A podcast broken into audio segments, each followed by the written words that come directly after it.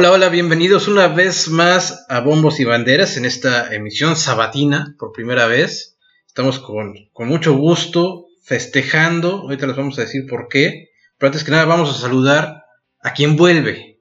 Después de un buen tiempo de ausencia, está de vuelta con muchas ganas, con una sonrisota, la reina de Bombos y Banderas, Marianita Calvo. ¿Cómo estás, Mariana? Hola, Vic pues muy feliz de poder estar de regreso, ya los extrañaba mucho a todos. Entonces estoy feliz de venir a platicar un ratito. Eso es todo. Mi Artur Martínez, saluda a tus fans, que ya, ya tienes muchos, ¿eh? Saluda a tu club de fans, por favor. ¿Qué tal, Vic? Muy contento de estar aquí nuevamente. Eh, yo creo que Irra nos puede contar mucho más de lo que ha pasado este fin de semana y dándole la bienvenida nuevamente a Mariana. Y vamos a darle, vamos a platicar a gusto. Y es precisamente a quien le vamos a dar paso, le vamos a hacer su pasillo de honor, como hacen los equipos cuando los visita el campeón. Al buen Isra que está viviendo una semana increíble, después de haber visto a su equipo ganar por fin una liga, después de 23 años, el Cruz Azul consigue la novena en su historia. Misra, ¿cómo estás? ¿Qué onda, Víctor? Muy emocionado, muy feliz, como podrás imaginarte. Eh, la mejor semana en mucho, mucho tiempo. Por fin la novena llegó. Muy contento, muy desconcertado también. No sé qué hacer, no sé qué sentir. Nunca había vivido esto, amigo. Pero bueno, estamos contentos para platicar una semana más de deportes y también muy contento por el regreso de Mariana. Bienvenida, Mariana. Muchas gracias a los dos. Estoy muy feliz de estar aquí. Le mandamos un saludo a Adrián, Adrián Flores, que está ausente, anda en Cuernavaca, gozando de la vida, está, anda moviendo la pancita, como en Acapulco sacando, sacando algunos pesillos por ahí. Anda moviendo la pancita en un, hotel ahí en Cuernavaca. Mandamos un abrazo. Y Misra, cuéntanos cómo estuvo tu experiencia de, del campeón. Se dice que estuviste en el Torito varios días, en Trusa. Fuiste arrestado por andar este, haciendo desfiguros en la vía pública. Cuéntanos, ¿cómo estuvo, Misra, tu festejo? Increíble, amigo, increíble. Eso no es cierto son este, falsos que me levantan. Hay video, y hay, fotos, también, también hay video de eso. Bueno, ni modo. Se tenía que celebrar así en grande. La ciudad creo que, en particular aquí en el DF, se celebró en grande. Pudimos ver a la gente en el Ángel de la Independencia celebrando con toda locura y en todas partes de la ciudad, perdón, del país, porque la afición de Cruz Azul pues, está por todos lados y ahora salieron todos muy emocionados a, festejar la novena que se nos había negado mucho, creo que poquito, pero bueno, pues se, nos había, se nos había negado. Más de dos ya décadas. La tenemos. Más de dos décadas esperándola. Sí, más de dos décadas. Yo vi el partido aquí en la casa. Eh, antes de eso, eh, aproveché para ir a visitar a mi familia azul, a mamá, a mi hermano, desearles suerte porque iba a vivir el, partido en casa con los niños. Eh, afortunadamente mi hermano eh, pues vio que iba desarmado y me regaló el jersey que ahora porto con todo orgullo de Cruz Azul, la de visitante. Porque las que tenías antes las quemaste, tengo entendido. No, no, no, para nada. ¿Cómo no? ¿Cómo no? Quemaste todo. Quemaste todo de todas las finales que habían perdido. Empezaste a quemar jerseys. ¿Cómo no? No, no, no, para nada.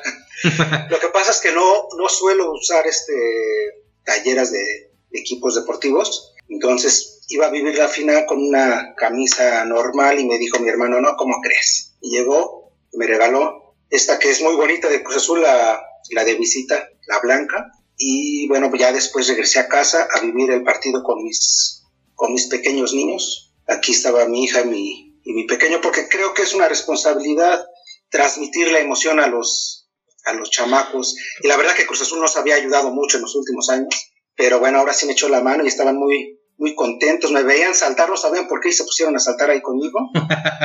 no Esperemos que, que, se haga esto más costumbre para que su afición al Cruz Azul sea más eh, placentera y menos forzada, ¿no? O sea, dijeron, ¿qué le pasa? Mi papá está contento si normalmente por estas fechas está llore y llore. ¿Qué está sucediendo, no? oye, oye, pero a ver, dinos la verdad. Aquí, aquí entre nos, ¿no va a salir? ¿Lloraste? No, no, no, para. Ay, ¿cómo no? ¿No lloraste de alegría? O sea, después de tanto tiempo, después de tantas frustraciones, tantas derrotas. En el momento no estaba muy contento saltando con los niños, como, como te digo. Obviamente empezaron a llegar mensajes, saludar a, a mamá, a mi hermano, celebrando todos el campeonato.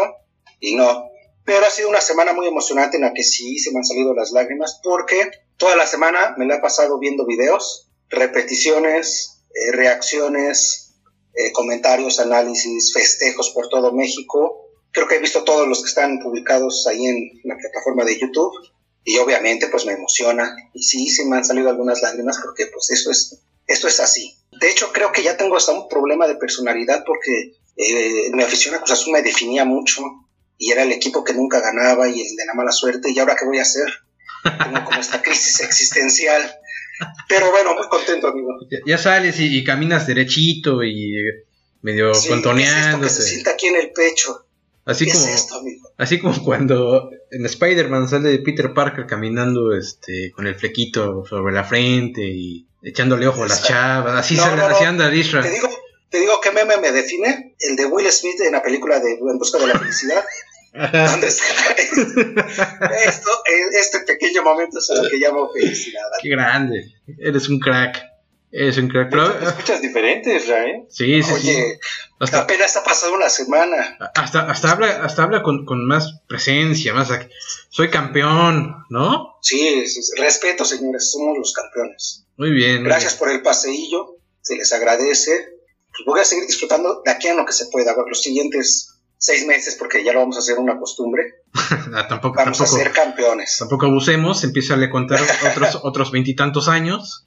Este, no, esperemos que no, no. lo digas. No, yo creo que el Cruz Azul se va a volver un equipo. Si lo logran mantener, si no se desmantela, va a ser un equipo dominante en las próximas temporadas. Va a seguir luchando ahí arriba por el campeonato y pues ojalá toque ver de nuevo al azul, que no nos haga esperar tanto tiempo. Ahora, los Pumas, Marianita, somos el equipo de los cuatro grandes que no ha ganado el campeonato en los últimos 10 años. Ya sé, nos pasaron ahora, nosotros vamos a hacer los memes. Vamos, nos van a hacer memes a nosotros ahora, vamos a ganar campeonatos. Bueno, afortunadamente para ustedes existe el Atlas.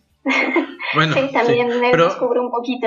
Pero ustedes tampoco se salvaban, a pesar de tener al Atlas pues frente, o sea, tampoco se salvaban de los memes. Entonces esperemos que los Pumas también logren levantar la liga. A las Chivas no, eso, no, importan, pero que Pumas levanten una liga. La diferencia es que el Cruz Azul llegaba a la final, los Pumas creo que no, acabamos de, seguir, acabamos de jugar una. Acabamos de jugar una hace seis meses. Una, una, una, ¿en cuánto tiempo? ¿Hace cuánto que no llega Chivas a una final? Hace como cinco años. Llegamos y ganamos. Pero, pero ¿a dónde vas entonces? O sea, ¿pero a dónde vas? Siéntate, Arturo. Ahorita, ahorita te atendemos. Oye, Israel, ¿cómo viviste el gol de Cruz Azul? ¿No, no te dio miedo que lo fueran a, anular? Eh, no, no, no, no, estaba clarísimo que iba bien el cabecita. Pero estaba muy nervioso. Mi, mi, mi niña ya volteaba, ya volteaba a verme así como preocupada. ¿Qué le iba a pasar a mi papá otra vez? Porque este, sí no caía la, la jugada del gol y bueno, obviamente la euforia cuando, cuando cayó ese gol y otros minutos de mucho nerviosismo esperando que no llegara el siguiente gol de, de los Santos que salieron bravos. Yo sabía que iba a ser una final este, complicada. Ya decías tú, Víctor, la vez pasada que, que, pronosticábamos, decías que iba a ser sufrida, sufrida, que iba a ser a lo Cruz Azul y así fue. Nos empeñamos a hacer las cosas difíciles, no sé. Es parte, parte de esa esencia, ¿no? Del Cruz Azul. Pues esperemos que ya no lo hagan tanto, ya van a estar un marcapasos o algo así. bueno, de aquí a los próximos veintitantos años que vuelvan a ganar, este, pues sí, igual ya vas a, estar este, con marcapasos. No, no digas eso. ¿no? esperemos que no. Esperemos que no. Oye, oye, tú ya dijiste que no lloraste, pero yo les quiero preguntar a, a Mariana y Arturo, ¿ustedes han llorado alguna vez por deporte? Por ya sea fútbol o cualquier otra cosa, ¿ustedes han llorado por deporte? Sea por, por tristeza o alegría, ¿les ha sucedido o no? Yo creo que sí, en algún momento se me ha salido alguna lágrima de cocodrilo, no tanto por el fútbol, o sea, tal vez en algún logro olímpico, en algún evento de ese tipo, creo que sí, sí, sí me ha emocionado mucho. ¿Tú, Mariana? Yo la verdad es que aunque sí tengo mis equipos definidos, no soy tan apasionada de forma cerrada. O sea, sí me gusta seguir a mi equipo, pero disfruto mucho ver deporte en general, entonces siento que no, no me ha pegado de esa forma. ¿Y Misha, tú alguna vez te ha, pasado alguna vez o no? Sí, claro, claro. Recuerdo la primera vez que lloré por, por el deporte, la eliminación de México, de México contra Bulgaria en el 94. La serie de penaltes sí fue devastadora para mí porque ese equipo sí estaba yo pues muy emocionado, creo que como muchos. Sí, esa selección nos, nos emocionó a muchos, nos entusiasmó y perdimos contra el que menos pensábamos perder. Y sí fue ahí, se me salieron las lágrimas. Sí, esa selección por supuesto de felicidad en algunas, en algunas ocasiones, sobre todo como dice Arturo en Juegos Olímpicos, se han conseguido algunas cosas interesantes por parte de México que no estábamos acostumbrados. Como la selección. Apareció Soraya, apareció Ana Guevara, apareció por ahí también unos pandoines que nos dieron sí, sí, sí. algunas alegrías. Y sí, sí a mí me, sí me emociona demasiado el deporte y sí de repente se me salen las lágrimas, pero verla, no me gusta reconocerlo en público. Ver la bandera levantándose, ¿no? Y el himno sonando y... Claro, esos momentos son... Y ver al mismo atleta, al mismo atleta llorando de emoción de haber logrado una medalla. Sí. Oye, te digo qué momento fue así, como también muy solemne y también me, me emocionó mucho. Eh, la de clavadista que no llevaba el uniforme, no sé por qué no pudo usar el uniforme cuando ganó. Este, ahí se me escapó el Pacheco, Pacheco, Pacheco. Que de hecho salió, estaba en el podio con una, una playera de Popeye, estaba cantando el himno, pero no tenía el uniforme porque pues no se le pudo proporcionar. Ese momento a mí me emocionó también mucho. También, sí. Campeonato de Pumas en 2004 con mis hermanos en el estadio contra las Chivas, mi Arthur. Que también tú estabas en ese, ese, ese partido, estabas en el estadio, ¿no, mi Arthur? No, no, no, no estaba ahí. ¿No estabas? Pero ya tienen algo que contar los Pumas, ¿no? sí. Sí, ese partido yo estuve con, con mis dos hermanos y varios amigos, éramos como 10 chavos ahí en la tribuna. Y cuando Rafa Medina manda al diablo el balón en ese último penal y gritábamos todo. Yo me abracé con gente que ni conocía ahí en la tribuna, este, pues festejando, no te das cuenta y estás abraza y abraza a todo el mundo. Y de repente me encontré con mis dos hermanos, nos abrazamos, este, un abrazo de tres, eh, hincados en la tribuna llorando. Eh, yo me acuerdo que les gritamos, somos campeones, cabrón. Y aquellos dos llori llori, pues ya también a mí se me aflojó el moco con ellos. Pues padrísimo, padrísimo, Misra, qué bueno que ya son campeones, por fin que se les dé una y no se les vuelva a dar en un buen rato porque ya les toca a los Pumas, les toca pues igual a las Chivas una Copa MX si es que regresa la cosa esa. Pero esperemos que, se ponga buena la liga, que Cruz Azul siga siendo protagonista y que por lo menos los cuatro grandes estén palmo a palmo peleando la próxima temporada. ¿Cómo vieron la Champions League? ¿Les gustó el partido? Creo que ninguno latinó a que Chelsea iba a levantar la orejona. ¿Cómo lo vieron? Cuéntenme. También muy emocionante el partido, ¿no, Muy, muy emocionante. Fue, este, pues muy al estilo del Chelsea, muy cerrado, pero la emoción siempre estuvo ahí y sí me sorprendió. Pero al final me acabó emocionando, me acabó emocionando que ganara el, Chelsea, la, orejona, que festejara por la historia que tiene detrás el entrenador, porque también canté, ahí todos celebrando muy, muy bien, pero me sorprendió que no apareciera el Manchester City en, en la final. Ese fútbol que tanto me gusta porque, bueno, si pronostiqué que ganaría es, el City es porque me gusta cómo juega, porque creo que es un equipo más poderoso que Chelsea, por lo que ha hecho, pero al final, cuando tenía que demostrarlo, pues no se le vio, no apareció. Guardiola creo que se equivoca en el planteamiento o en transmitir lo que significa una final de Champions a su equipo y se lo comió el Chelsea porque el partido se llevó de principio a fin como ellos querían incluso ganando como ellos querían con un gol y peleando hasta el final, defendiendo ese, ese gol. Sí, ¿sabes qué? Que en el primer tiempo ya se le veía desesperado a Guardiola, ¿eh? Ya se le veía cara de angustia, como que no, no encontraba cómo abrir al Chelsea. Y pues ya ahí está, o sea, lo que le, lo que le comentaba Adrián y, y, bueno, ustedes la semana pasada. O sea, para mí Guardiola no es el mejor técnico del mundo, yo creo que mucho de lo que ha logrado es gracias a que le arman equipos poderosos a base de billetazos con, jugadores de élite. Pero pues creo que demostró aquí que, de repente eh, Tuchel le encontró la clave desde el primer tiempo y ya no supo cómo reaccionar, no supo qué hacer. Este y otros dos partidos, ¿no? Si no me recuerdo, ha ganado los últimos tres, eh, Chelsea City. Yo lo vi más intenso a, Chelsea.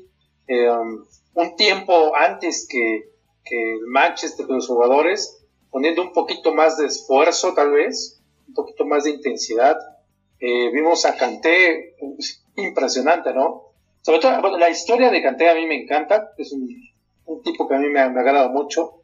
y en la cancha es, está por todos lados, es impresionante. Entonces vi más intenso a, al Chelsea merecidamente lo ganó, ¿eh? Merecidamente. A pesar de que falló, yo al Chelsea lo, lo, que, lo único que le podría recriminar un poquito es que, le, hace falta un poquito en la delantera, ¿no? Ser más certeros.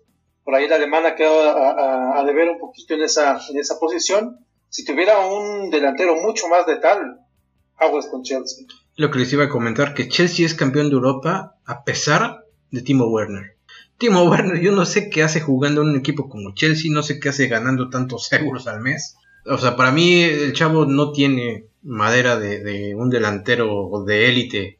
Ha demostrado que no, que no puede. O sea, mucha gente incluso cuando fue el Mundial de Rusia lo comparaban con Chicharito, cuando jugó Alemania contra México, decían, no, pues es que Alemania es mucho más fuerte, hacían las comparaciones hombre por hombre, decían que, la delantera con Timo Werner era, era, mucho más fuerte que la delantera mexicana con Chicharito como titular. Chicharito es mucho mejor delantero que, Timo Werner, ¿no? Y está jugando en Chelsea. Yo no sé qué es ahí ese chavo. Es campeón. y creo que le deben esa, esa orejona en gran parte a lo que hizo a la actuación de Engolo Kanté. Como dice Arturo, estuvo por todos lados. El tipo estaba impasable. Y creo que esta es una actuación que, que, lo acerca mucho a ganar el balón de oro. No sé ustedes qué piensan. Si Francia llega a ganar la Eurocopa, creo que N'Golo Kanté va a ser importante y sin duda tendría que recibir el balón de oro a pesar de que Messi haya tenido una muy buena temporada eh, en cuestión particular, no saliendo pichichi de la liga. Creo que N'Golo Kanté si gana la Eurocopa es, es candidato, el primer candidato a ganar el balón de oro. Pero por mucho, ¿no? Creo que ha sido un jugadorazo. Ha ganado todo también, ¿no? En su corta carrera, más o menos. ¿sí? Sí, de Estaba viendo sus, sus logros y tiene pues Copa del Mundo, Copa de Europa, ahora Premier League. la Orejona con el Chelsea. Sí, sí, es lo único que le falta, levantar la, la Eurocopa, ¿no? Ya, ya es campeón mundial, es campeón de Champions a nivel local, pues con, con Chelsea, la Premier League. La Eurocopa es lo único que le falta, lo único y es grande. De esos jugadores, es de esos jugadores que no creo que tengan este detractores, ¿no? No creo que tenga alguien que hable mal de él. Mm. Se nota en el campo, a pesar de que es una posición que debe ser muy discreta, porque pues, no suele ser el delantero y el defensa, que Barres está más ahí eh, siendo el motor del equipo, pero se, él se hace notar por lo que hace del minuto 1 al minuto 90. Y así fue en este partido, que es uno de los partidos importantes a nivel mundial. Pocos partidos tienen la importancia del que jugó y lo jugó en gran categoría eh, al final yo me decanté por Chelsea, obviamente me emocionó, pero sí me, decepcionó mucho el City. Dejó de hacer tantas cosas que creo que llegué a pensar que hubiera sido mejor que llegar a otro, otro equipo como el París, como el Dortmund, que yo creo que hubieran aprovechado este partido como si hubiera sido el mejor de, de su historia, el más importante de su historia, y el City no lo hizo.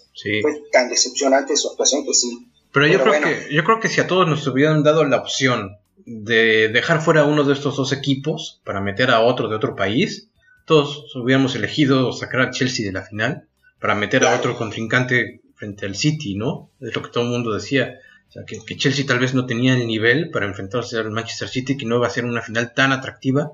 Y al final terminó siendo un partidazo por la actuación que tuvo el Chelsea, ¿no?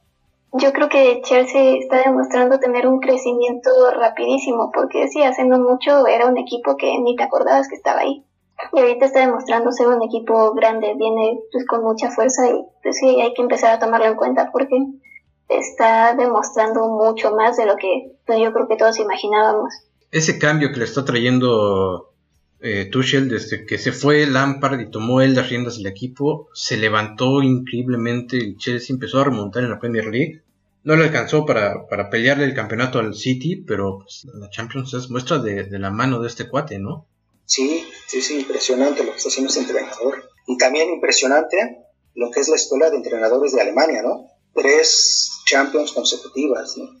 Ya llevan los alemanes. Coincidentemente, los que salen de París, del París, tienen buenas actuaciones, ¿no? Lo, que se dice, en el París Saint Germain no hacen mucho, salen y, y la rompen. Me gustó mucho este partido. Me recordó un poquito, vi cuando tenías simpatía tú por el Manchester United y yo un poco más de simpatía por el Chelsea en esos tiempos, en esos. vimos la final. Partidos a tu casa. Vimos la final juntos en casa. Exacto. Sí, sí, sí. Entonces me emocionó mucho también ver el partido, estuvo bastante entretenido. Y bueno, pues me hubiera, siguiendo un poquito la teoría de, de, Irra, me hubiera encantado ver al Dortmund, que le pone muchas ganas, que le pone mucha intensidad, verlo contra, contra el Chelsea. Digo, ya, lo estamos suponiendo ahorita, pero me hubiera encantado. Sí, la final muy, muy interesante, muy al estilo inglés, como dice Arturo, nos hace recordar aquellas de, de los ingleses, que tradicionalmente llegaban como Manchester United, como bueno, Chelsea sí tiene varias finales, ¿no? Y tiene dos ganadas, pero tiene aparte de esas. Sí, perdió una contra el United. Perdió una por culpa de un penal de, fallado de John Terry que se resbala en el último momento. Ah, y, yo me acuerdo muy bien, yo me acuerdo muy bien porque había apostado con Arturo, estábamos haciendo ese partido, esa final en casa. Y fue un sufrimiento, una sufridera con esa ronda de penales. Arturo terminó llorando por culpa de John Terry. Perdió su dignidad ese día también. Después les vamos a contar, les vamos a platicar de qué manera. Pero sí, sí, esas, finales son, son bastante buenas entre los equipos ingleses. Te digo qué me pasa con Chelsea. No me gustó que estuviera tanto tiempo ahí, bueno, que estuviera ahí Mourinho, y al final dio su aporte y es un buen entrenador y todo, pero un equipo que no me gustaba. Y creo que lo dejé encasillado con Mourinho, pero han venido cosas interesantes con, con este equipo que ha propuesto mucho desde que tiene capital ahí para apostar con grandes jugadores y merecido que tenga ahora la victoria Chelsea. Y eso te habla también de lo que es la Liga de Inglaterra, ¿no? Eh, tiene, tienes un campeón de copa diferente al, de la Liga, a la Premier, y ahora también lo tienes en la final de la Champions, ahí marcando el paso los, los ingleses. Y final en Europa League con el Manchester United que la perdió. Además, penales, ¿no? Pero también, o sea, la, Premier League es necesario ya que regrese el United. Este, sí. Sí, sí, sí, que vuelva a ser un, equipo, dominante. Un equipo que dé miedo, ¿no? Exacto. Que emocione. Y tiene ahí con, con el uruguayo, el delantero. Cavani, con Cavani. Con Cavani, creo que tiene para construir un buen equipo al lado de alrededor de Cavani. Que bueno, Cavani ya también eh, tiene sus añitos, ¿eh? Yo creo que, le faltará un par de años para retirarse. Ya debe estarlo pensando. Pero sí, definitivamente el United debería resurgir y ponerle emoción, principalmente la Champions, hace falta. Y hablando de técnicos, ya entrando en temas de lo que está sucediendo en esta temporada muerta en Europa, eh, lo que se llama fútbol de estufa, Carlo Ancelotti regresa al Real Madrid, un equipo donde dice que fue muy feliz, ganó también una Champions con ellos, y pues el Barcelona ratifica Coman en el banquillo. Se viene un buen duelo, yo creo que dos estilos que se van a chocar, que va a ser interesante por lo menos en los clásicos de España. ¿Les gusta que, que regrese Ancelotti al Real Madrid o ya debían darle paso a otro tipo de entrenador? Yo soy de la idea de que, de que hubiera sido interesante ver un nuevo entrenador, ¿no? Precisamente ahorita que estábamos hablando de los entrenadores alemanes, pues buscar un entrenador eh, actual de la escuela alemana que, está haciendo fútbol muy atractivo sería bueno para el Real Madrid, pero al final van a la segura.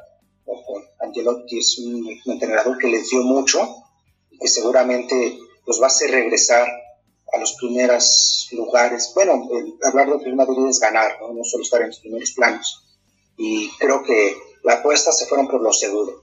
Pero me hubiera encantado a mí ver un entrenador diferente, incluso que le hubieran quitado a Pochettino a París o que hubieran hecho una apuesta así más, más interesante. Bueno, por, eh, Pochettino abandonó París, ya no quiso seguir en el, en el PSG después de medio, media temporada, él dijo, yo con, con, permiso, que a mí no me sorprende, ya en su, en su tiempo Zlatan Ibrahimovic también dijo, aquí no, no está bueno, y también Pochettino ya se fue, o sea, pudo haber terminado él siendo el DT del Real Madrid, pero bueno, como dice, se van a la segura. Ahora, una cuestión que se está dando con la llegada de Ancelotti al Real Madrid la comunidad colombiana de, dentro del fútbol está hablando mucho de James Rodríguez, porque es uno de los jugadores favoritos de Ancelotti. Él lo lleva al Everton y se dice que podría regresar al Real Madrid si Ancelotti lo pide. Y nosotros como mexicanos tendríamos que hablar de, del Chucky Lozano, ¿no? Sabemos que el Chucky llega a Nápoles cuando estaba Ancelotti en el banquillo, también es uno de los jugadores que le gustan muchísimo, de hecho Eh, por ahí me parece que intentó también llevárselo al Everton, pero pues obviamente el Everton no tiene el capital para sacar al, Chucky del Napoli, pero el Real Madrid sí lo tiene. ¿Les gustaría ver al Chucky Lozano volverse merengue? O, mejor que se espere a que, a que vaya otro equipo por él. Yo, mm, por mucho que me gustaría verlo en un equipo tan grande porque siento que tiene la calidad, creo que terminaría siendo opacado hay tantos jugadores de renombre ya dentro del equipo que no creo que deslumbre tanto como lo está haciendo ahorita en el Napoli. Creo que todavía le falta un poquito de, pues, de crecimiento, de reconocimiento para que lo podamos ver ya a esa categoría o en ese nivel. Pero sí hubiera estado increíble verlo ahí en, el Real. Ahora, independientemente de, que a Chucky Lozano le gustaría ir al más a uno de los equipos más grandes o el más grande. Te mandabas resbalando, te mandabas resbalando, Mira, diciendo que el Madrid era es el más grande. Pues que lo es, ¿no? Por campeonatos ahí sí yo no tengo problemas en decir que es el más grande. Este, pero siempre trato de incluir al Barcelona, por eso digo que es uno de los más grandes. Que no se, no se suban tanto al tablito los del Madrid. Pero más allá de que eh, supongo que al mexicano le encantaría, este, cuando estuvo con, con Ancelotti en, en Nápoles, no jugaba en su posición, eh, no le fue tan bien, eh, por ahí el entrenador quiso meterlo como nueve clavado y después trató de improvisarle nuevas posiciones y no vi también al, al Chucky jugar. Como después Gatuso también lo presionó, pero sí lo colocó en su posición y Chucky destacó. Entonces, ahí la cuestión es de que pues, si va al Madrid, no creo que lo vaya a querer poner como nueve teniendo a Benzema, ¿no? Sí, correcto. Teniendo a Benzema ahí, eh, no creo que sea posible que el Chucky tome esa, posición. Tú, mi Arto, ¿cómo ves? ¿Te gustaría ver al Chucky vestido de blanco? Desde al principio yo, yo creía que si Chucky iba al Real Madrid, que sí me, encantaría verlo ya en un equipo de muchísimo peso.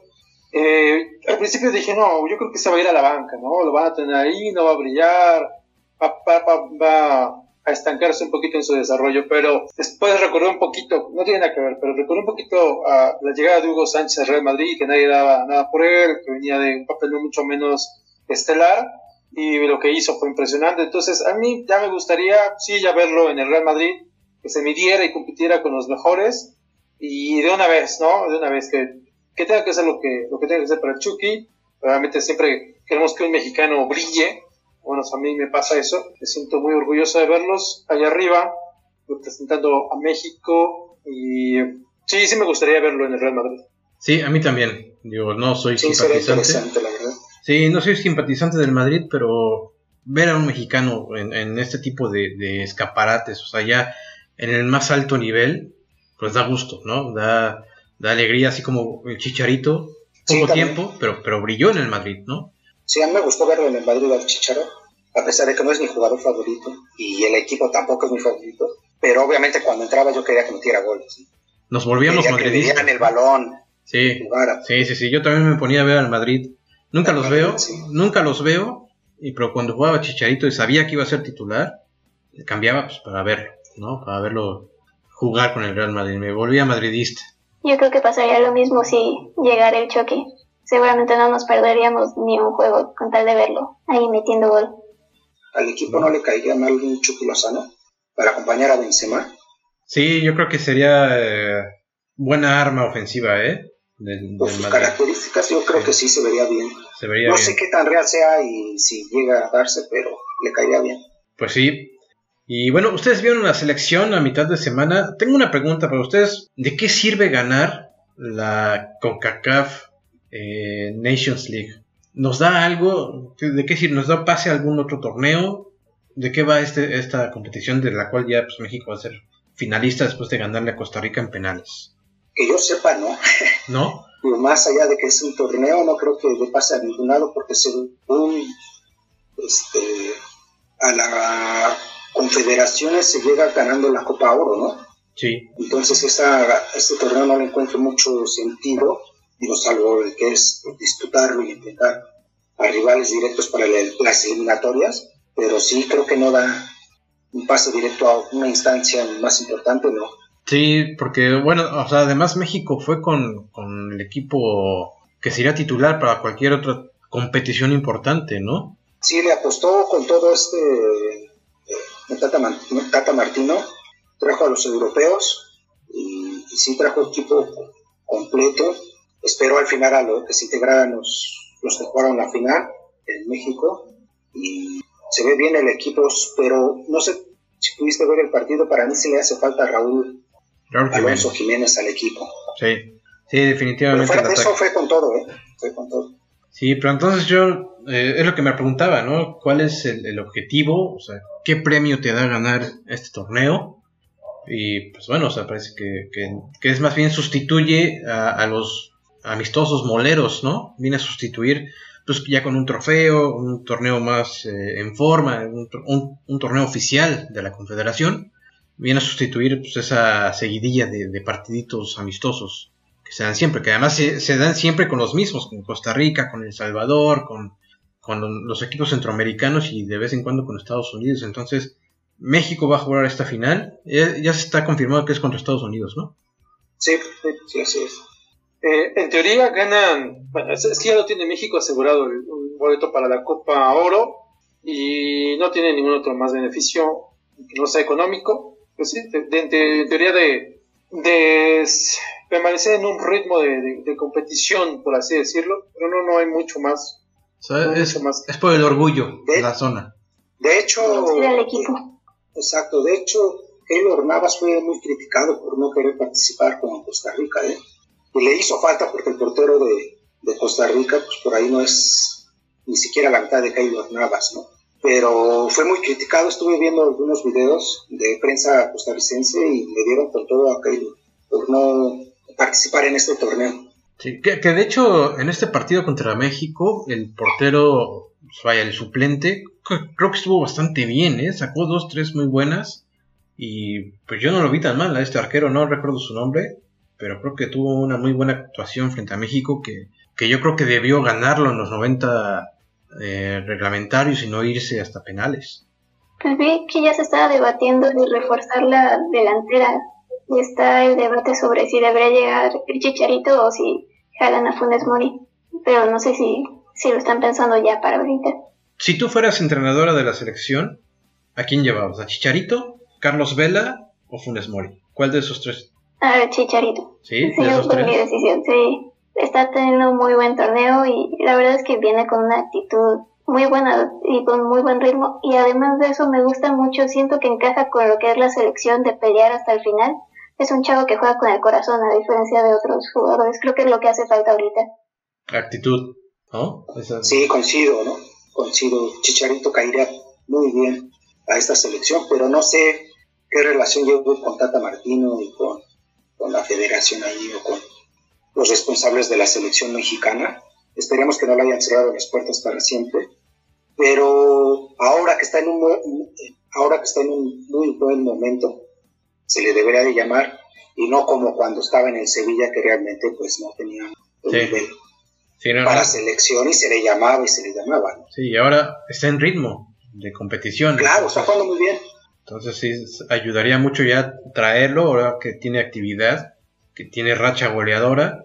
Creo que sí sería un chicharito diferente al que hemos visto en etapas anteriores, pues donde era banca, ¿no? No jugaba, no, no tenía acción. Aunque también hay que considerar que es goleador, pero de la MLS. pero ahí también está, ahí también está Pulido, ¿no? Alan Pulido. También. Cuando en la, en la MLS, entonces tampoco es con gran diferencia. Y Henry Martin es banca a veces de, América, entonces, para mí, yo, para mí debería de estar el Chicharito. De hecho, no deberíamos estar debatiendo si lo llamaríamos o no, debería de estar por el nivel en el que está en este momento mira que no soy este, muy seguidor del Chicharito, pero creo que sí se lo merece en este momento. Hablando de torneos más importantes que el que está a punto de disputar México ya en una final, Copa América, una semanita bastante polémica por las decisiones que está tomando la Conmebol. Primero, pues por, eh, por dictamen del gobierno argentino, la Conmebol no tiene permiso de realizar la Copa América este año por lo menos en ese país ya estaba todo previsto para que Messi jugara la Copa América como local. Se les cae, empiezan a buscar, tenían tres opciones y terminan eligiendo Brasil, uno de los países con mayor índice de contagios de COVID-19, van a llevar la Copa América para allá. Primero el gobierno brasileño dijo, a, ver, espérense, vamos a ver nosotros si se puede o no. Dos días después dijo el gobierno brasileño, sí, claro que sí, muchachos, vengan a hacer su Copa América de este lado.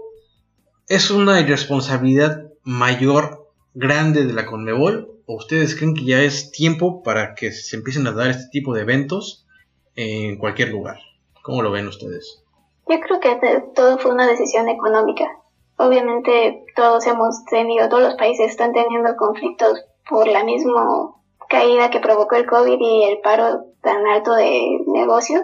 Entonces, pues sí, tiene sentido que Brasil te hubiera dicho, sí, vente, tráeme gente, tráeme un evento de este tamaño. Pero sí creo que es muy irresponsable, no creo que sea buen momento para arriesgar a tantos. Claro, coincido con Mariana. Si no le importó a su gobierno que su gente se infectara, menos le va a este, importar que, aficionados de otros países vayan y se infecten también. Si es, si es por el lado eh, de salud, si es, si es por el lado del tema sanitario que estamos viviendo, obviamente no hay manera de poder pensar en Brasil para organizarlo y para llevarlo esos partidos hacia allá. Es, es totalmente irresponsable, así lo veo yo. Em, y coincido totalmente con Mariana, es un tema económico más que sanitario o deportivo yo no sé cómo va a estar el asunto en el torneo respecto a la afluencia de aficionados. No sé si van a ser partidos a puerta cerrada, si van a permitir cierto porcentaje de ocupación en las gradas, pero ya el hecho de juntar a selecciones de, varios países, juntarlos algunos en, la misma ciudad y, que estén intercambiando obviamente para jugar, pues eso pone en riesgo a los mismos jugadores. ¿no? Pone en riesgo a los planteles, eh, no solamente a los jugadores, sino a los, cuerpos técnicos y toda la gente que rodea, periodistas, toda la gente que sigue a, las elecciones, los pone en riesgo, pues al empezar a aglomerarlos en, un país y en un torneo donde se van a cruzar unos con otros. Entonces yo creo que sí es una irresponsabilidad mayúscula la que está cometiendo tanto la Conmebol como el gobierno brasileño, ¿no, Isra? Sí, sí, sí, hay vaya papel que está jugando la Conmebol este, el gobierno de Argentina le dice que no puede y lo toma como un reto y dice, pues me voy a, que está peor, me voy a Brasil y vas a ver cómo, sí se puede. De verdad que se demuestra, como dice Mariana, que pues, lo que importa es hacer el torneo por cuestiones económicas y le importa muy poco lo deportivo y mucho menos la salud.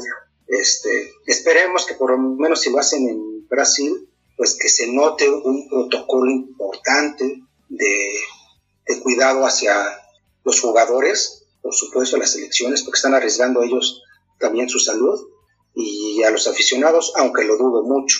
Hacer un poco lo que hizo Estados Unidos para reactivar sus deportes, estas llamadas burbujas. Sería interesante verlo en, Brasil, que así lo hagan para, tener una burbuja a cada selección nacional o, o algo así, pero no, no lo creo. Este, de verdad, pues se demuestra que lo económico está por encima de lo deportivo, incluso de la salud de las personas también. Creo, que Brasil ya demostró que no tiene capacidad de organización con lo que estamos viendo. La situación que están viviendo en Brasil es bastante seria, mucho más seria que en nuestro país. Tal vez no tanto como la de Estados Unidos, pero es, es preocupante lo que está viviendo Brasil. No han podido frenar el virus. Y entonces, pues, no podemos esperar que organicen bien una Copa América que les llega de imprevisto, que es así de, pues ahí les va la Copa América, organícenla, creo que no van a poder eh, hacerlo bien y mucho menos garantizar la seguridad de los asistentes, ya sea de los jugadores, eh, cuerpos técnicos, eh, periodistas y los obviamente aficionados, si es que se da la entrada de aficionados a los estadios. Pues sí, esperemos se reconsidere y no cometan este error. Pues sí, es lo que, lo que esperamos todos.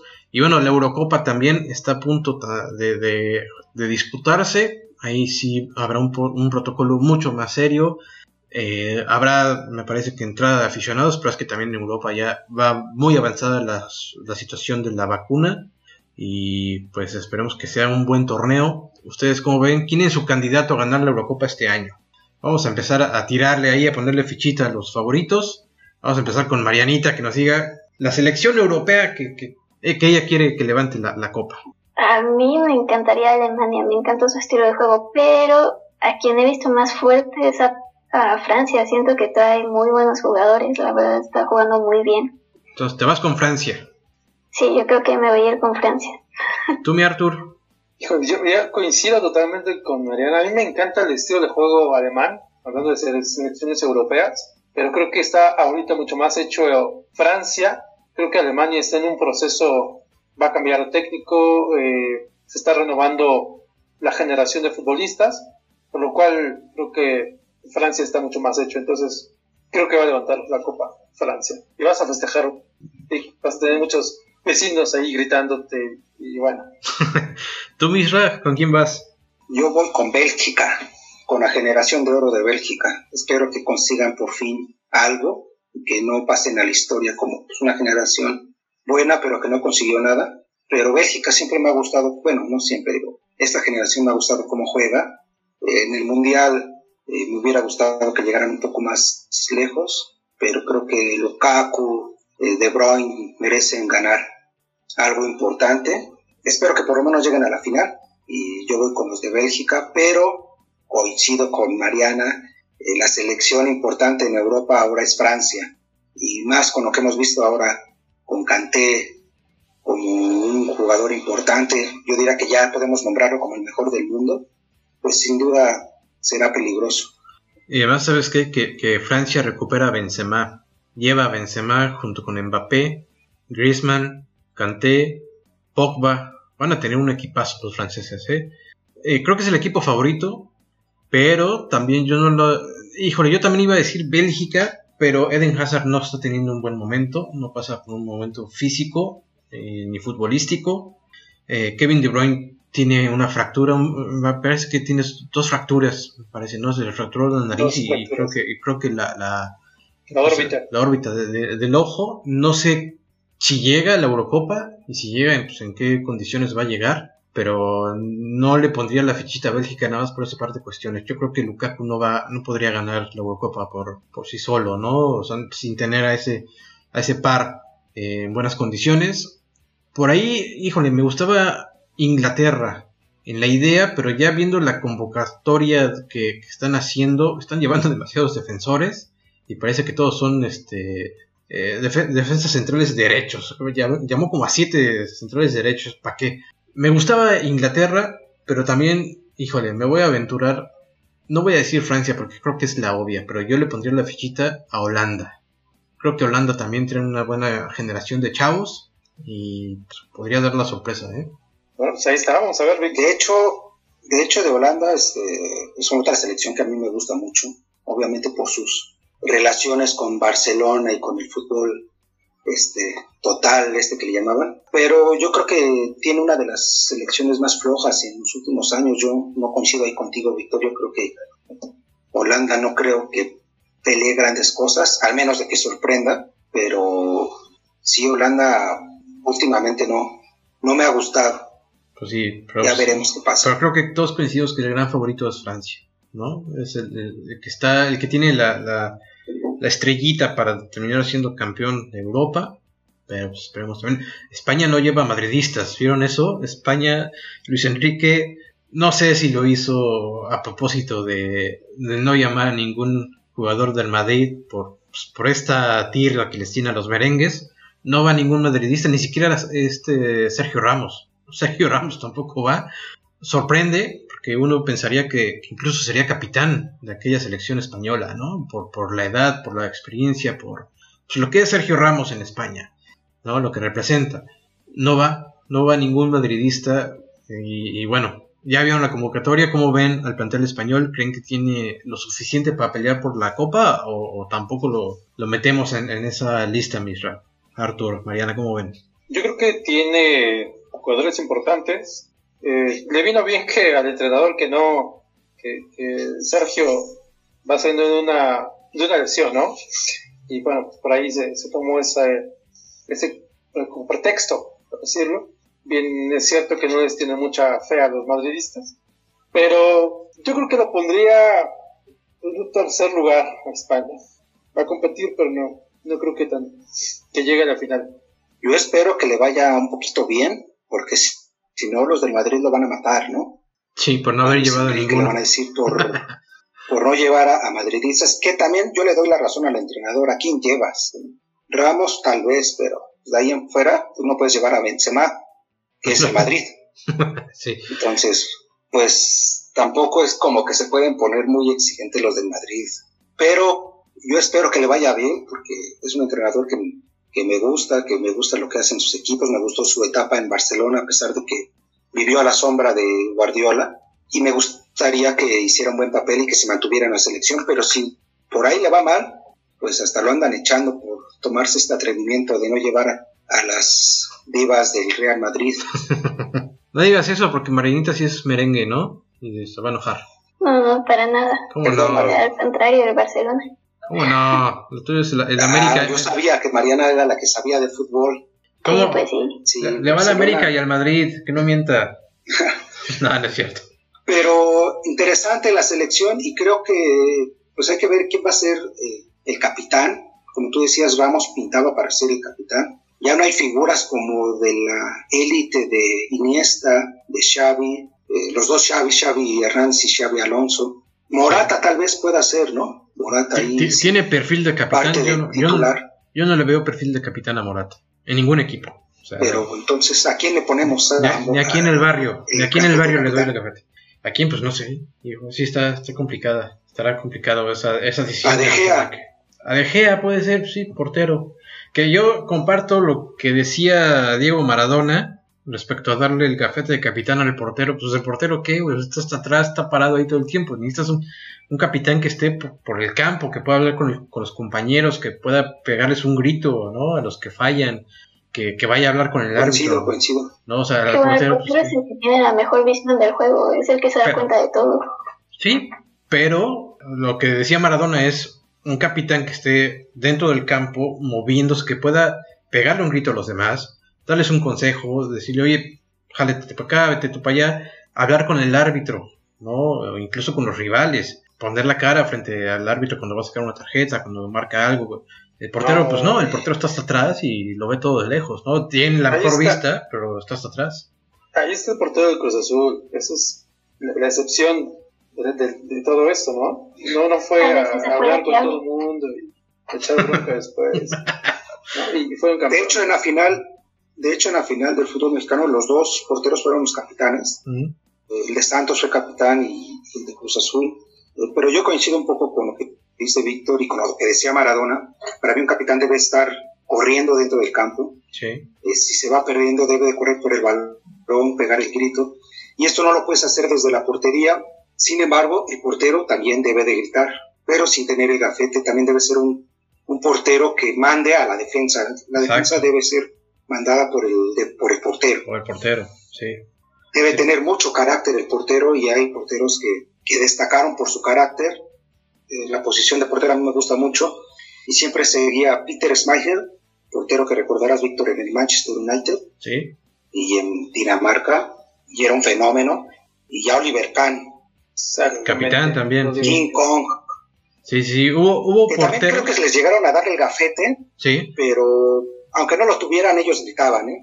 sabes que, o sea, sí ha habido porteros capitanes que, han, que lo han hecho muy bien, a Buffon, pesar, ¿no? a pesar de estar parados atrás, al fondo de la formación.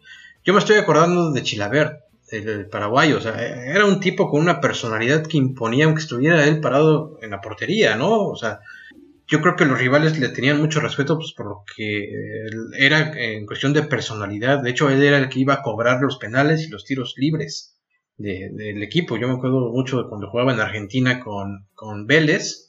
Él iba eh, a los cobros de los tiros libres y pues aguas porque viene Chilavert, ¿no? Él como capitán, pues sí, o sea, la personalidad le ayudaba mucho para tener control de su propio equipo e intimidar tanto al árbitro como a los rivales. Entonces, sí, hay, hay casos de porteros capitanes importantes. Jorge Campos fue capitán de la selección y creo que de, que de Pumas también por un buen rato, pero a él no lo sentía yo con, con ese carácter para ser capitán, menos estando bajo la portería. Entonces, pues es, es eso lo que decía Maradona, que para él un capitán tenía que ser un jugador que estuviera en el campo pegando gritos, dando instrucciones y jalando al equipo cuando, cuando fuera necesario. ¿Por qué él era eso? ¿Qué te iba a decir un argentino? Che, Yo soy, sí. Oye, te vi. Pero hay muchos, muchos porteros capitanes, muchos. sí, sí, sí. Muy buenos. Pero yo comparto esa idea, ¿no? Que, que eh, a lo mejor no te funciona tan bien tener un portero capitán. No sé. Yo, yo, yo creo que es bastante bueno, pero obviamente, pues, Maradona como jugador de campo, pues qué te va a decir, yo prefiero un líder aquí adentro. Pero no necesariamente, ¿eh? yo creo que tenemos muy buenos ejemplos de los, de los porteros que han sido capitanes y que han logrado un montón de cosas. Entonces, Pues sí, eh, cuestión de opiniones, diferencia de, de punto de vista. Pero bueno, pues ahí está lo, que opinamos acerca de los porteros capitanes. ¿Qué les parece si hablamos ahora de béisbol? Porque eh, Marianita acaba de tener esta semana su primera experiencia en un partido de béisbol oficial, Liga Mexicana, viendo los Diablos Rojos del México en el nuevo estadio, en el estadio Harper Lou. Marianita, cuéntanos cómo fue esa experiencia, ¿te gustó ir? ¿No te gustó? Cuéntanos cómo, cómo lo viviste, tu primer partido de béisbol. Ujú. Me encantó, estuvo increíble. La verdad es que mm, tuve mala suerte porque se tuvo que suspender el juego por lluvia. Llegamos, solo llegó hasta la tercera entrada. Pero también está la situación de que era el último juego de la serie y pues ya tenían ganada prácticamente la serie, entonces tampoco hubo mucho intento para retomarlo. Aún así fue una gran experiencia, el estadio está increíble, vi muy buenas jugadas, vi un home run de parte de los Diablos y la emoción del público estando ahí eh, está increíble. Eh, Háblanos un poquito del estadio, o sea, eh, es prácticamente nuevo. ¿Y, tú cómo lo ves? ¿Es cómodo la visión que, que se tiene de- desde las gradas? Cuéntanos tú más o menos dónde estabas ubicada, qué, qué visión tenías desde ese punto, tanto, o sea, alrededor, lo que había alrededor tuyo para ver el resto del estadio, la, la afición y obviamente pues el terreno de juego. ¿Tú cómo, cómo lo veías? Es un estadio muy abierto, tienes muy buena visibilidad hacia todo de donde estés. O sea, de esquina a esquina puedes ver los otros puestos de comida y ves el campo completo al mismo tiempo. Eso yo creo que ayuda a que pues, incluso te puedes parar a pedir algo y sigues al pendiente del juego. A mí me tocó estar en una terraza, entonces la verdad es que tenía muy buena visibilidad, estaba cerca de, de la zona de bateo. Entonces veía el juego de frente hacia mí, veía bien a los lanzadores y veía todo el campo para ver pues, las jugadas defensivas. Entonces, eh, se puede decir que, que el, el Harper Lou tiene muy buena visibilidad desde el punto donde tú te encuentres dentro del estadio. Sí, realmente sí, tú entras al estadio a la primera explanada y lo primero que ves frente a ti es una pantalla enorme que ya está transmitiendo a la cancha y aún así puedes ver parte del campo desde ahí, como si lo vieras desde arriba. Ahora fue un día entre semana, eh, todavía no se acepta que se llene el estadio por completo, es solamente un porcentaje de su capacidad. ¿Cómo viste el ambiente dentro del estadio de los Diablos? ¿Te gustó? Sí, me, me gustó mucho, la gente es muy, siempre está muy animada. Y la verdad es que me sorprendió porque, como dices bien, era un juego entre semana y de noche. Llegó la lluvia y por ley se tienen que esperar, en cuanto se detiene el juego por lluvia, se tienen que esperar tres horas para decidir si, bueno, para ver si se va la lluvia y decidir si se puede retomar. Yo no vi que ni una sola persona se parara y se fuera todos se quedaron ahí a esperar, todos estaban muy al pendiente, todos estaban animando al equipo en todo momento, la verdad es que es una afición muy, muy linda. Oye, y en cuestión, por ejemplo, de, de la comida que encuentras dentro del estadio, ¿te echaste tus, los clásicos tacos de cochinita o qué, qué probaste? Sí, me dijeron que lo que tenía que pedir era una orden de flautas ahogadas y unos tacos de cochinita. Eh, pues sí, eso hice, pero la verdad es que eh, me equivoqué al comer antes de ir. Y pues sí me pude acabar las flautas, pero solo pude probar un taco de cochinita. Aún así todo estaba delicioso. Oye, y, y lo que hay fuera, o sea, aparte de, del, del ver el, partido, tiendas, eh, los, las demás amenidades que hay del estadio, ¿pudiste visitarlas y qué nos puedes decir de, de ese asunto? Hay ah, como parte de amenidad para recorrer al estadio y verlo. Tienen una exposición de gorras gigantes con todos los diseños de, pues, del escudo de diablos, que están increíbles. Está una como estatua de un diablo, ese lo ven recién entrando. Y la tienda también es, es enorme, la verdad no imaginaba que fuera tan grande. Tú entras y hay una primera exhibición y hay unas escaleras y bajas y sí ocupa un espacio mayor del que te puedas imaginar y hay, y hay de todo. Están todos los jerseys, hay sudaderas, hay peluches. Está muy padre la tienda. La verdad es que creo que es un sistema que se debería adaptar mejor a, a los equipos de, de fútbol de aquí de México porque no encuentras esa versatilidad o, o ese tipo de memorabilia en, en otro tipo de deportes. ¿Ustedes ya conocen el Harper Lou, Isra, Arturo? ¿Ya han ido a un partido de los Diablos? No, yo todo esto que cuenta Mariana nada más le veo una cosa negativa, que es que no nos invitó. Ah, es cierto. O es que es No, no VIP. tengo la, la fortuna todavía de... Es es de VIP, no podía llegar con toda la raza. O sea, Ah, ok. no, no, no, no, terraza, imagínate, terraza. Además, hay un dato por ahí que, que no sé este, si lo puedo yo contar. Salió, salió con pelota firmada, imagínate, ¿no? O sea, ¿a quién, ¿a quién le firman pelota? Los diablos, ¿no? Roberto Zuna, Cantú. ¿En serio? Una, una cosa, ¿no? Dios mío. La creme de la creme. La verdad es que tuve mucha suerte. A mí me invitaron. Fue por parte de compañeros que conocí en el trabajo. Una amiga, compañera, fue invitada a lanzar la primera bola. Entonces fue gracias a ella que, que también asistimos. Y también tus amigos que trabajan dentro de, de ahí. Pero estuvo muy padre la experiencia. La verdad es que tuve mucha suerte. Aún así les recomiendo ir. La verdad es que es muy accesible. También eso me sorprendió. Hay boletos de 100 pesos. Hay menos. ¿Y tú, Misha, ya fuiste al, al estadio de los diablos? No, no he tenido la oportunidad este, de conocer el estadio, pero ya tiene tiempo que fue a ver a, a los Diablos su etapa en el Foro Sol y fue muy, muy divertido, es una experiencia única, muy diferente a lo que estaba acostumbrado en estadios de fútbol. Eh, la convivencia es totalmente diferente, de repente empiezan eh, a sonar o algún tipo de, de, música para animar a la gente y la gente ya tiene sus coreografías. A mí me tocó así aquí en, el Foro Sol eh, ver a mis diablos del México, pero en su nueva casa pues no, no me ha tocado todavía ir. Esperemos que, que se presente la oportunidad para ir a ver a los diablos. Cuando Lisha fue a ver a los diablos, nada más sabía bailar la, de la, la, la pelusa. Es lo que bailaba en la tribuna de Lisha, nada más. Ahorita ya es una cosa más moderna. Ya, la Macarena también, ¿no? País de Perosa. La Macarena ya es una cosa más, más actualizada, Misra. Tendremos que ir. Tendremos que ir a ver un partido de los diablos, ¿no? Sí, hay que ir, porque sí es emocionante. Sobre todo si te toca ganar. La última vez que, recuerdo que vi a los diablos en vivo, perdían en la novena y llegó un, no un jonrón, llegó un, un doblete y lograron darle vuelta y es emocionante cuando ya estás decepcionado, tirado ahí de que perdieron, pero pues estás bailando, estás en la convivencia con todo el público y de repente viene la gran jugada, es emocionante, es una experiencia diferente y única. Además que los Diablos son especialistas de, para ganar partidos. En la última jugada, en el último strike, del último out, eh, de hecho ya se le llama ganar a la Diabla, ¿no? El, el último batazo para darles la victoria y pues, ganar a la Diabla es eh, emocionante, ¿no? Verlos así, ya me imagino en, con estadio lleno, además en finales debe ser una cosa increíble, tenemos que ir.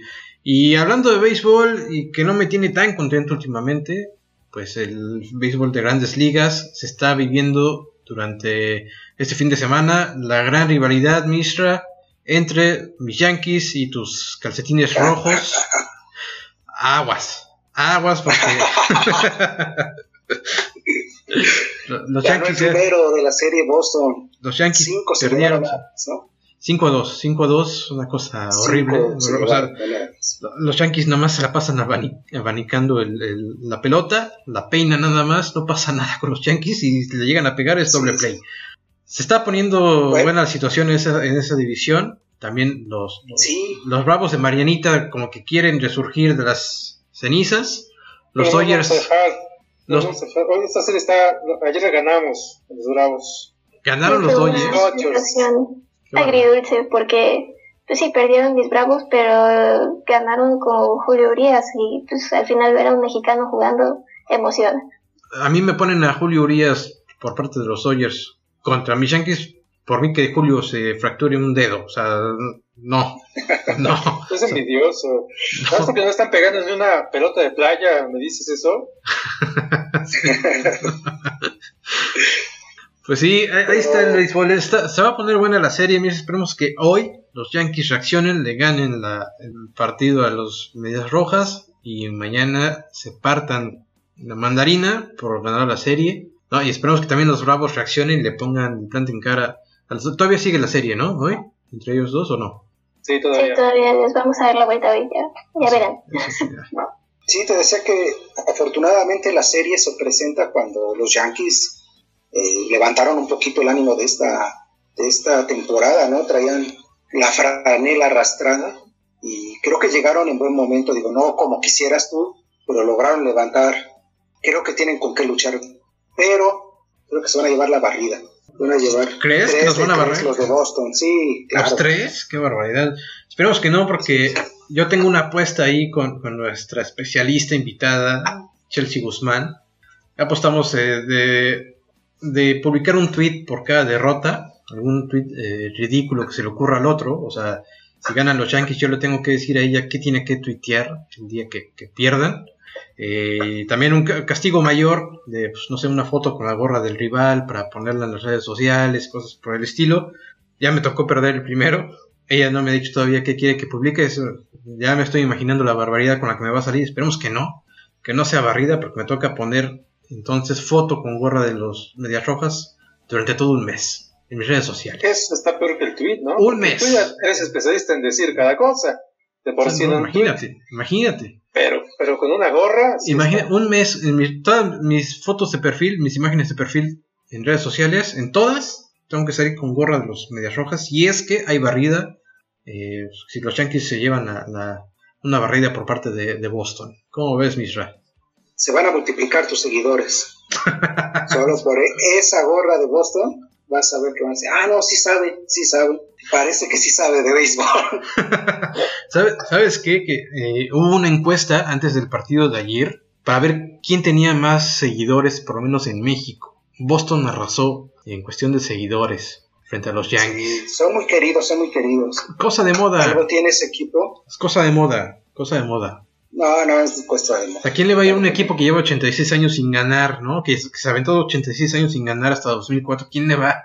Pero fíjate que con estos años sin ganar, era el segundo equipo, por no decir el primero, pero el segundo equipo en Estados Unidos en seguidores. En Estados Unidos sí, los Yankees arrasan, pero era el segundo equipo con seguidores en, Estados Unidos con tanta sequía, porque pues al final de cuentas el deporte es algo más que, ganar el título. Es importante, pero hay algo más. Yo creo que lo que le ayuda a los Medias Rojas es que son el único equipo en Boston, ¿no? Y en esa zona, o sea, son el equipo y pues todo el mundo le va, toda, toda la ciudad le va al mismo equipo. Nueva York, pues hay dos equipos en la ciudad, los Mets, los Yankees, antes había Ah, pero tres. los Mets, ¿quién los conoce los Mets? Pero como sea, divide, o sea, divide, o sea, cuando tú ves la serie del Subway, se divide la Ah, fue ciudad, buena, ¿no? fue Sí. buena la de serie del Subway. Sí, no, pero se divide la ciudad, o sea, cada vez que juegan. Pero sí, Boston tiene una afición bastante fiel, imagínate, 86 años. Va en de, lo- crecimiento, va en crecimiento. lo de Cruz Azul no fue nada al lado de 86 años de ridiculeces por parte de los Medias Rojas.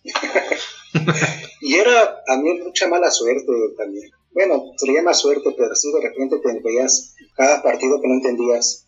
La maldición del qué bambino. fallaban en el momento decisivo. La maldición del, ban- del bambino, Misra. ¿no? Sí, sí, sí. Me cae muy bien el bambino y me gusta su leyenda, pero pues nos tiró la maldición. 86 años. Así es. Muchísimos años del bambino. Que yo creo que sus mejores años los tuvo en Boston. Ah, da- nos estamos volviendo, no, vámonos ya, hombre, te está volviendo, nos estamos volviendo este, locos todos aquí, qué barbaridad acabas de decir. No, no, no. Bueno, un pedacito de Boston ahí también me ayudó a, a forjar el Yankee Stadium. Ahí aprendió, ¿no, Isra? Ahí aprendió. Sí, pues ya se los dimos hechos. No, ¿qué pasó? Ya nada más fue a cobrar. Si el Yankee Stadium era la, la casa que el Babe construyó, no me vengas a decir Pues este. sí. Pero bueno, eh, ¿qué más tenemos este fin de semana? Fórmula 1, Gran Premio de Baku en Azerbaiyán, mi Charles Leclerc y su Ferrari pole position, seguido por Lewis Hamilton y en tercera posición Verstappen y Red Bull. Marianita, ¿cómo ves este Gran Premio? ¿Crees que por fin gane Ferrari en primer lugar o no? No lo sé. ¿Cómo? Sí, se lo merece Leclerc, que es muy buen corredor, pero también creo que tuvo un poco de suerte de que no pudieran terminar la última vuelta varios corredores por los accidentes que hubo en la calificatoria. Entonces hay que ver ya, ya en carrera cómo le va. Tú, Misra, ¿cómo ves a, Verstappen? Pues yo espero, yo espero que esta vez sí pueda arrancar, ¿no? Porque ya ese gran premio pasado ganó la pole, estaba emocionando a todos los de Ferrari y pues no prendió su coche. Exacto. Le dio tres puchones y no, no salió. Ahora, vamos a llegar a este gran premio con Verstappen a la punta del campeonato de, de pilotos, ¿eh? Es la primera vez que él está en punta. Sí, sí, sí. pues está haciendo bien las cosas Red Bull, a pesar de que Checo sigue ahí medio cumpliendo, pasando de panzazo, pero Red Bull al Gran Premio pasado, que fue el quinto, eh, se convirtió en el segundo año de Red Bull con más puntos, ¿eh? solo fue superado una vez por aquel Red Bull de Vettel y Weber, que, superaron en puntos, pero entonces van bien, sumando muchos puntos. Sigue la crítica hacia Checo, es obvio, porque mientras no demuestre con un podio, porque está en Red Bull, pues va a seguir soportando esa presión, pero no lo ha hecho mal, ha sumado puntos y Verstappen creo que está más cerca del campeonato que nunca. ¿eh?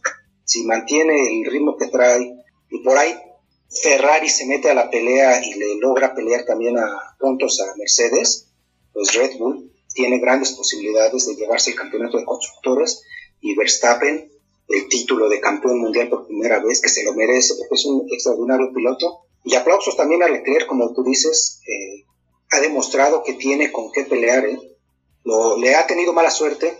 El Gran Premio pasado, pues falló el coche, se echó a perder la caja de velocidades, no pudo arrancar, pero lo hizo muy bien en la calificación, anda muy rápido, con un auto inferior al Mercedes y al Red Bull, ha ganado las primeras posiciones y este, esta semana repite, largará de primero y esperemos que si no hay ningún problema con el auto, ningún problema mecánico, pues yo creo que tiene posibilidades de estar ahí en el podio.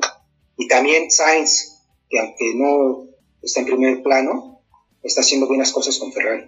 Sí, va a ser una carrera interesante con, con Leclerc saliendo en primero y los dos grandes contendientes al campeonato, pues en segundo y tercero. ¿no? Si Leclerc logra el, primer puesto dentro del podio, pues la situación de los puntos para el segundo y tercer lugar va a estar interesante, ya llevándolo al campeonato de pilotos, ¿no? A la, tablita. Va, a estar bueno. Este, este gran premio va a estar eh, bueno y va a poner interesante la situación ya en cuestión de puntos. Sí, y aparte es muy emocionante el gran premio que vamos a ver esta semana, el de Bakú, de Azerbaiyán. Eh, es muy bonito porque es otro circuito urbano. Pero en este caso, a diferencia de, Mónaco, pues es rápido. Sí, hay rebases. Y, hay rebases, hay emoción. Cosa que no sucede en Mónaco, ¿no? Va a estar, va a estar interesante. Oye, y pasando a otra categoría del automovilismo, ya se corrió la Indy 500 en los Estados Unidos, esta eh, carrera que es mítica, que es histórica, que a todo mundo le gusta. Mariana y yo estuvimos muy atentos, pero nos estuvimos comunicando, estamos viendo la, la carrera eh, en vivo. La gana Helio Castroneves, un brasileño que lleva toda la vida corriendo la Indy. Desde que yo era niño, me acuerdo que, que, lo veía correr junto a Adrián Fernández. Regresa, porque él ya no corre de manera regular en el circuito. Regresa a correr la Indy, se clasifica y termina ganando esta competencia, tomándose su, botella de leche cuando le entregan la, corona de flores, se la ponen en el cuello, pues, la, clásica tradición una carrera bien emocionante, ¿no, Mariana? Sí, estuvo muy reñida con mucho movimiento y sobre todo emocionante para México. Nuestro piloto Patricio Howard, muy joven y demostró una calidad increíble. Ya tenía prácticamente el podio asegurado y en el último momento le quitaron ese tercer lugar, pero sí, muy buena carrera. Sí, se hizo ahí un poquito de confusión porque había coches eh, que iban pues retrasados y cuando los punteros empezaron a acercárseles ya para cruzar la meta y cerrar la, carrera, pues ahí como que se hicieron bolas, ¿no? Entre los que iban eh, rezagados y los punteros, Patricio Howard se le va la onda, lo rebasan ya pues en la última recta, ¿no? Casi casi pierde el podio, el tercer lugar queda en cuarta posición, pero como dice Mariana, una actuación bastante interesante, fue líder de la competencia durante varias vueltas y pues nada, o sea, nos quedamos a, muy poquito de ver a un mexicano subir al podio. Está teniendo una gran temporada, ¿no? El mexicano, Pato. Pato, de hecho, ya, ya ganó algún, este, alguna carrera. Si no me equivoco, hace dos carreras ganó Pato Owen y haciendo bien las cosas, regresando a la tradición a México de la Indy, ¿no? Yo crecí viendo a Adrián Fernández correr en Indy, después ahí vimos también a a Michel Jordan. Michel Jordan Jr., a Memo Rojas. A, Memo Rojas, exacto. A Chapulín Díaz, ¿no? Y como tú dices, ya corría ahí el brasileño Castro, Neves. Castro Neves. Sí, ya casi los 50 años ganando una Indy 500. Es una barbaridad porque es una de las carreras más rápidas y además de que te exige físicamente, ¿no? Eh, la, duración que tiene, el calor que, con el que se corre siempre allí en Indianápolis a, mediodía, un domingo, es una cosa bárbara lo que acaba de hacer este cuate. Un piloto brasileño que lleva, como digo, toda la vida en la Indy y que gana su, cuarta Indy 500 en toda su carrera. Es el primer extranjero. ¿eh? Es el primer no estadounidense en lograr cuatro coronas en Indy 500. Es una barbaridad lo que está haciendo este cuatro. Yo cuando leí la nota, eh, cuando la vi en redes sociales, tuve un déjà vu, amigo. Dije, ching, ¿qué, pasa? Estamos en los 90 otra vez. nos regresó a los 90, o sea, porque, porque es un es un piloto que pues en esa época competía mucho con Adrián Fernández y me sorprendió verlo. No sabía que seguía compitiendo, no sabía que seguía compitiendo y que lo hacía a este nivel, ¿no? Porque para ganar la Indy 500 pues hay que ser hay que estar hay que ser bueno. Hay que estar al máximo de tus capacidades, ¿no? Para ganar una Indy 500. Que además no entran 10, no, no son 20 pilotos nada más. Hay, veces que ha habido creo que hasta como 50, una cosa así, de que se clasifican. Entonces, pues imagínate. Que, que de hecho no, no, no arrancó en las primeras líneas, ¿eh? Castroneves, o sea, vino desde atrás. Entonces, una cosa maravillosa lo que acaba de, regalarnos este brasileño. Y demostró que todavía tiene un buen rato para seguir corriendo, en el nivel completo. Porque también escuchaba muchos comentarios de que ya lo hacían retirándose y pues demostró que ahí va a seguir. Sí, después de la carrera dijo que, que, no, que él va a seguir y que esto apenas empieza. O sea, sus 50 años dice, no, esto apenas empieza. Lleva toda la vida corriendo el desgraciado, pero bueno, la cosa apenas empieza para él. También en la Indy hubo un récord muy lindo. Había una corredora mujer dentro de la línea de pilotos y creo que fue la primera vez que hay un equipo deportivo mayoritariamente femenino. Casi todo el equipo detrás de esa escudería está manejado principalmente por mujeres y creo que se les reconoció como récord. Buenísimo, sí, sí, sí. Eso... Interesantísimo. No sé si la Indy siempre ha sido muy abierta, ¿no? También a, la participación de mujeres. Yo recuerdo a Danica Patrick. Danica Patrick. Que después dio el brinco a la, a la NASCAR. Está corriendo en NASCAR. Creo que la vi correr en NASCAR. Pero es la única mujer que ha ganado un, premio de IndyCar. Sí. Danica Patrick ganó alguna vez. Sí, había, había una brasileña, María Bellota, me parece. Falleció. Desafortunadamente tuvo un accidente pero también era una piloto que llamaba la atención en la Indy, ¿eh? eh tenía interesante que ya incluso el equipo completo esté integrado por mujeres y eso a mí me gusta. Siempre he pensado que en el automovilismo y en el motociclismo este, hay apertura para las mujeres, pero pues no sé si falta apoyo o algo así, porque en el motociclismo, por ejemplo, tenemos a, a una corredora colombiana que corre en el, en el Mundial de Motociclismo y Laila Sanz corre el Rally Dakar en motociclismo y se prepara para el siguiente año correrlo en autos, en realismo. Entonces, pues esperemos que esto siga creciendo. Sí, sobre todo porque no hay diferencia ahí, no importa el físico, ¿no? Vas montado sobre una máquina, es igual.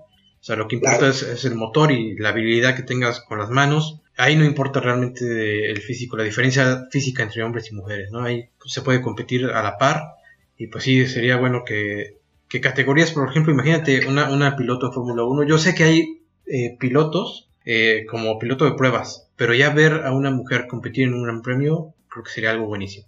Creo que ha habido cuatro o cinco pilotos en la historia gran, de la Fórmula 1, mujeres, que llegaron obviamente por apoyo económico, porque eran mujeres que tenían mucho dinero y querían, competían y tenían la posibilidad de, pues, de apoyar su sueño porque nadie más las apoyaba llegaron a correr.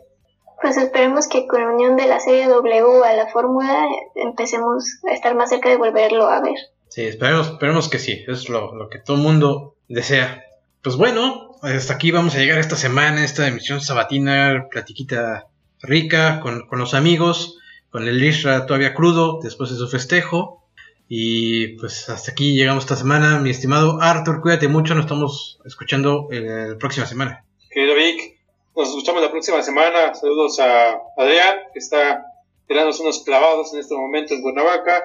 Saludos Mariana, Isra, nos vemos la próxima semana. Marianita, qué gusto que estés de regreso. Esperemos que, sigas estando en bombos y banderas por muchas ocasiones más. y nos estamos escuchando también la próxima semana.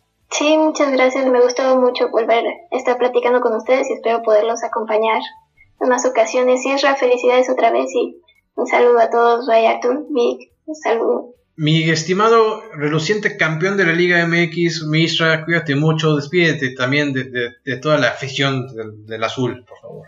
Nos vemos, Víctor, muy contento me voy a poner fin a esta semana, que ha sido muy emocionante.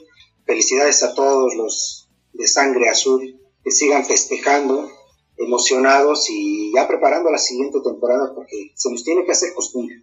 Esperemos que no. Pero bueno, muchas gracias por acompañarnos. muchas gracias por acompañarnos. Nos estamos escuchando la próxima semana. Pásenla bien y vean mucho deporte. Hasta luego.